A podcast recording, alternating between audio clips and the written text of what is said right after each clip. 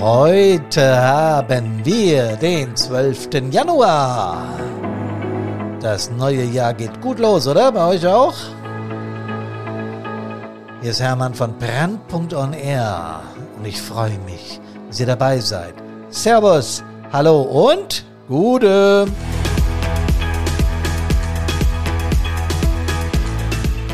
Die Nummer 168 mit dem Titel Wer hat hier das Sagen? Wer mit H geschrieben? Der schmale Grat zwischen Befehlgehorsam und Basisdemokratie. Das ist ja mal ein Brett, oder? Befehlen. Befehlen muss jede Feuerwehrführungskraft lernen und das ist in der Feuerwehr schon ab Truppführer der Fall. Klar soweit. Ne? Trotzdem gibt es einen schmalen Grad zwischen Befehl, Gehorsam und Basisdemokratie. Und das ist natürlich wahnsinnig wichtig. Wenn wir uns das anschauen wollen, ich kam übrigens drauf, weil mir ein Feuerwehrmann mal geschrieben hat, was man denn mit narzisstischen Wehrführern machen sollte. Da habe ich sehr gelacht. Das war ein Stadtbrandinspektor, der sich mit mir über Fireproof ausgetauscht hat per Mail und der hat es dann im PS drunter geschrieben, Hermann, was macht man eigentlich, was macht man eigentlich mit narzisstischen Wehrführern? Ich habe sehr gelacht, äh, aber weiß natürlich, dass das einen ernsten Hintergrund hat. Zu den Narzissten komme ich ganz am Ende dieses Podcasts nochmal darauf zu sprechen. Ja, wenn wir uns anschauen wollen, wie das ist mit Befehl und Gehorsam und Basisdemokratie, müssen wir uns die Geschichte der Feuerwehr auch mal kurz angucken. Ich habe ja eingangs gesagt, Feuerwehr ist wie Militär nur anders. Mit der Entstehung von Feuer, also äh, unsere Urmenschen da, ihr wisst schon, die mit den Keulen und so, Blitzeinschlag, zack, Brand es, oh, schön warm, oh, man kann was drauf grillen, cool. Aber das lief auch dann schon mal aus dem Rudern. Man musste sich ab dieser Zeit damit auseinandersetzen, wie man dann das Feuer wieder ausbekommt. Klar, so ist Feuerwehr entstanden. So ist ja auch der Name unserer Hilfsorganisation entstanden.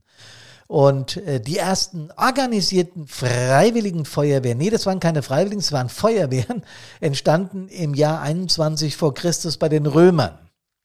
Und die hatten die erste Feuerwehr mit 600 Sklaven. Tja, ich sehe schon manchen lachen, da hat sich bis heute nichts dran geändert. Doch, doch, doch, kommt jetzt. Ja, da hat sich schon einiges dran geändert. Aber im Mittelalter dann äh, wurde es so langsam ernst und die ersten Einwohner wurden verpflichtet, sich am Brandschutz zu beteiligen. Da gab es halt noch keine Freiwilligen und äh, die Menschen, die verpflichtet wurden, mussten dann, wenn der Türmer oder Nachtwächter, die darüber gewacht haben, ob irgendwo Feuer ist, irgendwo eine Flammenerscheinung gesehen haben, eine exotherme Reaktion würden wir heute sagen, dann haben die gerufen Feurio und dann wussten die, aha, es geht los. Und die wurden in Feuerlöschverordnungen im Mittelalter verankert und die hießen Feuerknechte. Da hat sich zum Sklaven jetzt noch nicht sehr viel verändert, aber das hat sich dann später mit den bürgerlichen Revolutionen gerade hier in Deutschland total verändert. Denn viele freiwillige Feuerwehren, die ersten echten freiwilligen Feuerwehren sind Anfang des 19. Jahrhunderts entstanden. Genauer gesagt, die erste Saarlouis war das, ist 1848 entstanden. Ähm, dass es oder ob es die älteste ist, darüber wird gestritten. Da streiten einige Feuerwehren aus dem Osten und aus dem Süden, glaube ich, mit den Saarlouisern äh, darüber, weil die zum Teil ja mal französisch waren. Es ist ja auch scheißegal. Ähm, damals ging es darum, dass zum ersten Mal unter demokratischer Mitwirkung der Bevölkerung ein Grundstein für freiwillige Feuerwehren in Deutschland gelegt wurden. Ähm, also erst Mitte des 19. Jahrhunderts entstanden und ja, da ja bereits vor diesen Feuerwehren neun Typs kommunale Löschwesen existierten, wird da oft einiges durcheinander geworfen mit der Brandschutzgeschichte und der Feuerwehrgeschichte. Das ist halt ein Unterschied. Aber es ist auch wurscht. Die älteste Feuerwehr 1848 und übrigens die älteste Berufsfeuerwehr. Ähm, der Ort, den hätte ich gewusst, aber dass es damals schon eine Berufsfeuerwehr gab, 1851, das ist mir neu. Am 16. Januar wurde die gegründet und zwar in Berlin. Ludwig Karl Skabell war der erste Leiter einer Berufsfeuerwehr in Deutschland. Hammerhaft, oder? In Deutschland kommt inzwischen mit unseren freiwilligen Feuerwehren, mit den Berufs- und Werkfeuerwehren insgesamt auf 80 Einwohner ein aktiver Feuerwehrmann. Das ist eine coole Zahl. Das äh, habe ich überhaupt nicht gewusst. Ich habe das jetzt im, im Zuge der Recherchen für diesen Podcast gelesen und habe gedacht, wow, das ist aber ganz schön viel. Ja, obwohl wir ja an vielen Stellen, und das ist ja auch die Initialzündung von Brandpunkt gewesen, äh, wir noch aktive benötigen, trotzdem 80 ist schon ein guter Wert. In Österreich ist es noch ein bisschen besser, da sind es glaube ich 30. Okay, ist ein etwas kleineres Land. Ähm, aber was ich nicht wusste, in den USA ist sehr viel schlechter. Da ist es, glaube ich, nur für jeden 270. Bürger ein freiwilliger Feuerwehrmann. Ja, mich hat Feuerwehr äh, Ende der 60er Jahre des letzten Jahrhunderts, als ich anfangen durfte in der Jugendfeuerwehr. Mein Papa war damals Wehrführer, der hat mich einfach mitgenommen. Das habe ich ja schon oft genug erzählt. Aber mich hat das fasziniert. Mich hat das fasziniert, wie die miteinander umgehen. Ich habe ja die Einsätze als junger Mann natürlich nicht mitbekommen, aber eben die Übungen. Und wenn die da Angriffstrupp zur Brandbekämpfung, erstes Rohr über die linke vor. Und der hat es dann noch wiederholt und dann ging das los. Da habe ich gedacht, boah, hier geht's aber zu wie beim Militär. Ne? Obwohl das damals die Zeit war, als, sagen wir mal, die gesellschaftliche Veränderung in Deutschland besonders groß war, die sogenannte 68er, äh, die, die, die Ende der 60er Jahre mit den Beatles, mit den Stones, Hippies, äh, Basisdemokratie, das alles hat ja damals so richtig angefangen, die Leute sind auf die Straße gegangen und so weiter. Trotzdem muss ich sagen, hat es mir ja ziemlich Respekt abgenötigt, wie die bei der Feuerwehr da miteinander umgehen. Ich war ja dann sehr bald auch Bestandteil dieser Feuerwehr und habe irgendwann im Laufe meiner jungen Feuerwehrkarriere als, als Truppen, bei der Truppenmann-Ausbildung schon begriffen, dass diese Befehle natürlich Teil des Führungsvorgangs sind. Und dass ich auch als Truppmann oder auch als, als Feuerwehrmann schlechthin äh, diesen Befehl, äh, den Entschluss, den der Befehlsgebende hat, in die Tat umsetzen muss. Also andersrum gesagt, Befehle werden immer mit dem Anspruch auf Gehorsam erteilt. Das habe ich dann sehr schnell lernen müssen, denn meine geringsten Interpretationsversuche, aber wieso sollen wir denn äh, über die Steckleiter, wir können doch auch innen über den Treppenraum. Ach du lieber Gott, ja. Jung und unerfahren und das habe ich dann sehr schnell ausgeredet bekommen. Ähm, ich habe aber damals schon begriffen, dass nicht nur der Befehlsnehmer, also der, der, der den Befehl entgegennimmt, da gehorsam und äh, sich fügen muss, der Befehlsgeber, der braucht natürlich auch ein hohes Maß an Verantwortung und fachlicher Kompetenz. Sonst wäre es eine schlechte Führungskraft. Ne? Bei uns ist das ja alles geregelt in der Feuerwehrdienstvorschrift 100, äh, die, die Form des Befehls und warum und wieso und weshalb und überhaupt. Ja. Also, der Befehlsgebende hat somit das Recht, dass sein Befehl ausgeführt wird. Und der Befehlsnehmende muss den ausführen. Es sei denn, er wird sich da irgendwie strafbar machen oder sowas. Ja, dann, dann muss er den und darf er den Befehl natürlich nicht ausführen. Das ist das, was ich nicht Feuerwehrmenschen immer wieder erkläre, warum Feuerwehrführungskräfte eben Ehrenbeamte sind, weil wir Grundrechte von anderen verletzen, ja. Grundrechte auf Unverletzbarkeit der Wohnung. Ich darf normalerweise keinen Menschen anfassen. Das mache ich im Einsatz trotzdem, wenn ich jemanden aus einem aus einer Wohnung raustrage oder, oder, oder ähnliche. Ganz, ganz klar. Das ist uns ja, uns Feuerwehrleuten ja völlig klar. Also alles geregelt in der Feuerwehr. Ja, wir reden ja hier nicht vom Verein, wir reden von den Aktiven. Den Unterschied müssen wir übrigens auch immer wieder erklären. Ne? Das geht euch bestimmt auch so. Ja, ihr mit eurem Verein, nein, nein, nein, wenn der Piepser geht, sind wir kein Verein mehr, lalalala, kennt ihr alles. Die Feuerwehrführungskräfte haben also somit eigentlich doch überhaupt keine Probleme. Ne? Die dürfen befehlen, wir müssen gehorchen, als Feuerwehr, Frauen und Männer und damit ist alles geklärt. Wäre da nicht ein ganz klarer basisdemokratischer Grundsatz? Denn Feuerwehrführungskräfte werden in der Regel gewählt. Das heißt, wenn die sich dämlich benehmen, bekommen sie spätestens die Quittung dann, ja, wenn Wahl ist. Ne? Und das kann dann schon mal richtig mies ausgehen, sogar bis zur Abwahl. Also, dass dann jemand anderes gewählt wird, weil sich die Führungskraft nicht entsprechend verhalten hat. Ich bin ganz fest davon überzeugt, dass wir als Feuerwehrkräfte in der Lage sein müssen, Befehle zu befolgen. Das ist eine demokratische Grundtugend, die wir auch und sofort nach dem Einsatz dann aber beenden. Nämlich dann, wenn wir darüber diskutieren, ist der Einsatz gut gelaufen. Und auch dann muss die Führungskraft in der Lage sein, äh, Kritik einzustecken. Und da fängt es schon an.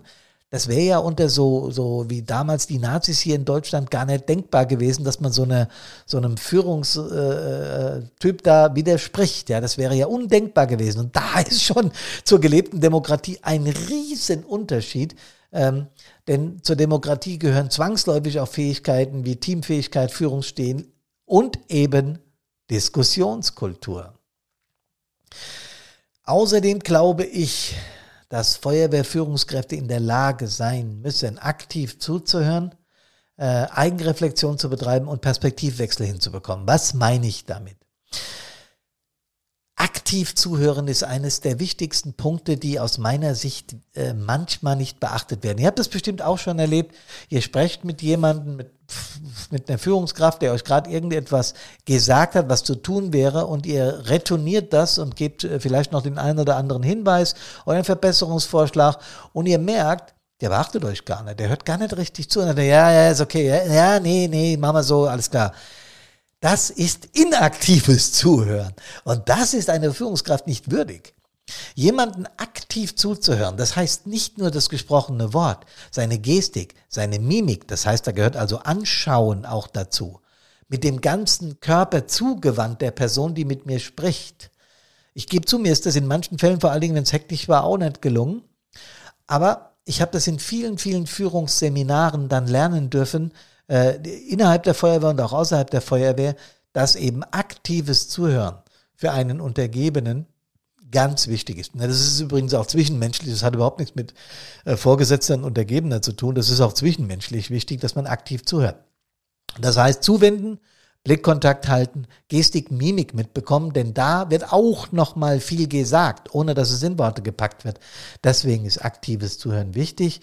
Ähm, ich sprach von Selbstreflexion, das heißt, eine Führungskraft muss hier und da in der Lage sein, sein Tun zu überprüfen und zu sagen, habe ich das alles korrekt gemacht?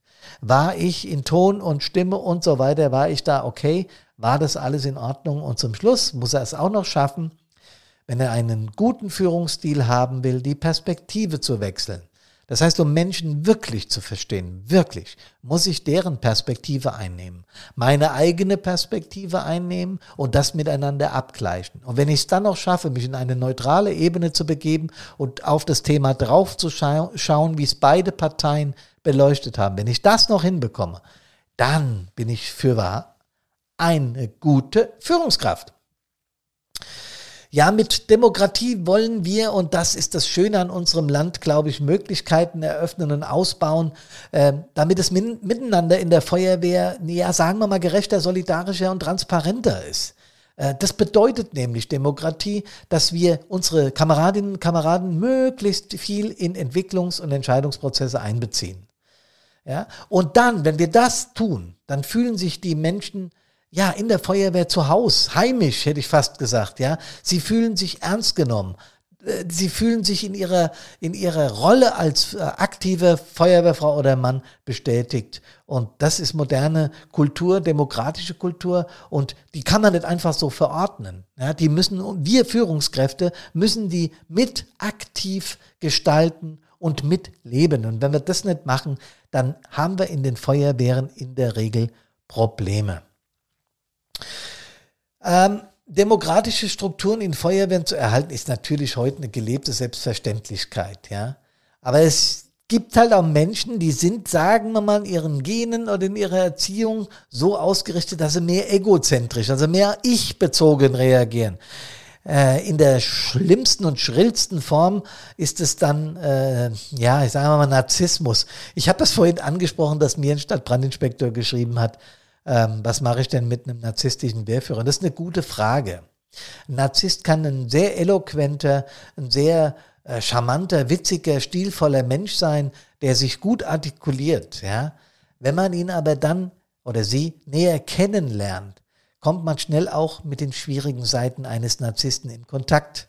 Da ist dann viel Angeberei im Spiel, Egozentrik, also auf sich konzentrieren, mangelnde Fähigkeit für Empathie, was ich in der Feuerwehr für ein wirklich äh, ultimativ 1000 Prozent wichtige Führungsqualität halte, nämlich empathisch zu sein ähm, oder auch Schwächen zu tolerieren. Ich rede ganz oft davon, dass ich als Feuerwehrmann handwerklich, sagen wir mal, minder begabt war. Da wurden Witze drüber gemacht, ja. Äh, ich habe jetzt weniger Witze drüber gemacht, wenn einer, wenn einer, äh, ich sag mal, sich nicht so doll artikulieren konnte. Oder ich, ich habe für, für, für viele Feuerwehrfrauen und Männer auch mal Formulare ausgefüllt, weil das halt mein Job war, weil ich ein Verwaltungshengst war und da groß geworden bin. Da macht man gar nicht viele Worte drum. Aber natürlich gibt es auch Menschen, die handwerklich nicht so der Bringer sind, wie das unsere gelernten Handwerker in den Feuerwehren sind. Und das ist doch gut so, jeder an seinem Platz. Ich habe übrigens immer sehr gerne versucht, handwerklich zu arbeiten. Und ich glaube, bei vielen Einsätzen ist mir das auch gelungen, vor allen Dingen bei der THVU, weil das kannst du ja lernen. Also wie beim Gitarrespielen, wenn du es oft übst, kannst du es irgendwann. Und so war das auch bei den handwerklichen Fähigkeiten. Ich wurde nie so gut an der Rettungsschere wie unsere Handwerker, die das mit links im wahrsten Sinne des Wortes gemacht haben. Aber ich konnte es dann irgendwann. Und da haben mir die Menschen, die handwerklich begabt sind, haben mir dabei geholfen. Genau wie ich denen geholfen habe, wenn es um Verwaltungsakt oder irgendwelchen recht, rechtliche äh, Dinge ging. Und das ist doch völlig in Ordnung. Das ist aber mit dem Narzissten schwierig zu machen. Und du merkst dann, dass sie Wutausbrüche haben, dass sie angeben, dass sie abwerten, dass sie versuchen, dem Gegenüber ein schlechtes Gewissen zu machen und so weiter. Die sind dann manchmal als Vorgesetzter oder Kollege, sagen das mal freundlich, schwer handhabbar oder, ja, nennen wir es beim Namen, unerträglich. Ähm, da kannst du ganz wenig gegen tun. Also Narzissmus ist nicht heilbar. äh, man kann aber den Menschen schon beeinflussen. Das geht durchaus. Ähm, als allererstes ist es wichtig zu wissen, dass der Narzisst eigentlich in seinem Wertekanon in sich selber eine, eine, eine eigene Schwäche hat. Das heißt, äh, das, was er da tut, seine Ausraster, sind der Spiegel seiner eigenen Seele. Und wenn du das weißt, weißt du auch, dass der dich gar nicht selbst meint.